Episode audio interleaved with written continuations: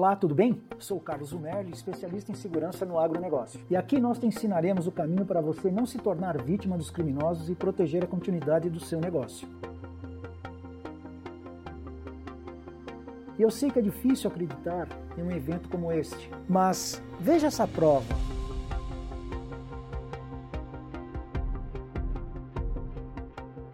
Eu trabalho na área de segurança há 40 anos na última empresa que trabalhei, a John Deere, fui desafiado em 2016 para fazer uma palestra de segurança na propriedade rural. A partir desse momento, eu me vi no lugar do produtor rural, tendo os problemas de segurança no seu dia a dia. Percebi também, no decorrer dos últimos anos, que falta de consciência, conhecimento do tema, leva à insegurança nos seus negócios. Foi pensando nisso que eu comecei a me especializar na segurança do agro e desenvolvi métodos para mudar esse problema que é recorrente no campo. E eu estou dividindo isso com você, porque tenho definido como missão mudar a atitude, diminuir as perdas nos processos do seu negócio e proteger o bem mais importante, a vida. Antes de começarmos os conteúdos prometidos, eu quero que vocês imaginem essa situação hipotética, mas que pode ser real. Vocês são pequenos, médios ou grandes produtores de soja estão em plena janela de pulverização. Essa colheita está prevista para gerar mais de 3 toneladas por hectare. E um dia, antes de iniciar a operação de pulverização, entram na sua propriedade cinco bandidos fortemente armados, rendem todos os funcionários, inclusive a sua família, e permanecem no local durante horas e levam todos os lotes defensivos que você iria aplicar no dia seguinte, dando prejuízo material inicialmente de mais de 2 milhões. Além do prejuízo material, você ainda vai perder dias na janela de pulverização, significando mais perdas que pode contabilizar até mais de 4 milhões, sem falar de todo o efeito psicológico que gera sobre as pessoas.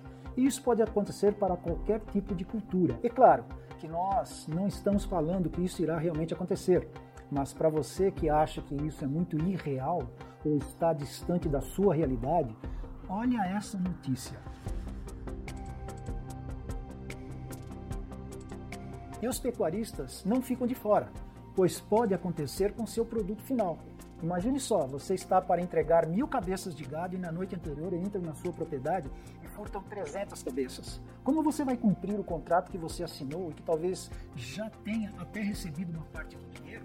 E novamente, para não parecer que eu estou falando da boca para fora, olhe essas mensagens que foram obtidas através do WhatsApp.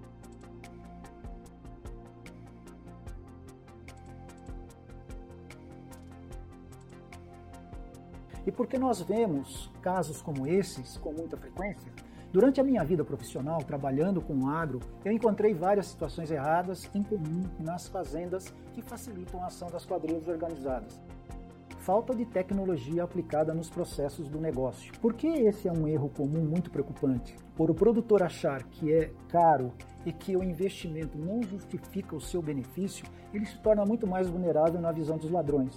Imagine só, o meliante está procurando uma fazenda para roubar. Ao chegar na sua, ele não vê câmera e não vê sistema de alarme. Para ele, a sua fazenda está muito fácil de ser roubada, pois apresenta menos risco de acontecer uma reação que vai impedi-lo.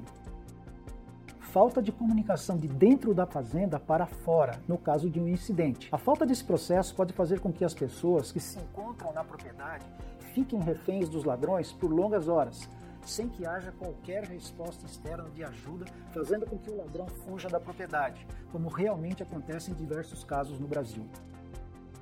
Fácil acesso a informações do negócio, tais como valores dos insumos que chegaram na propriedade, valores dos maquinários, valores estocados nos silos, por exemplo. Eu vejo proprietários e também muitas vezes os seus funcionários passando as informações do negócio para qualquer pessoa ou mesmo postando nas redes sociais.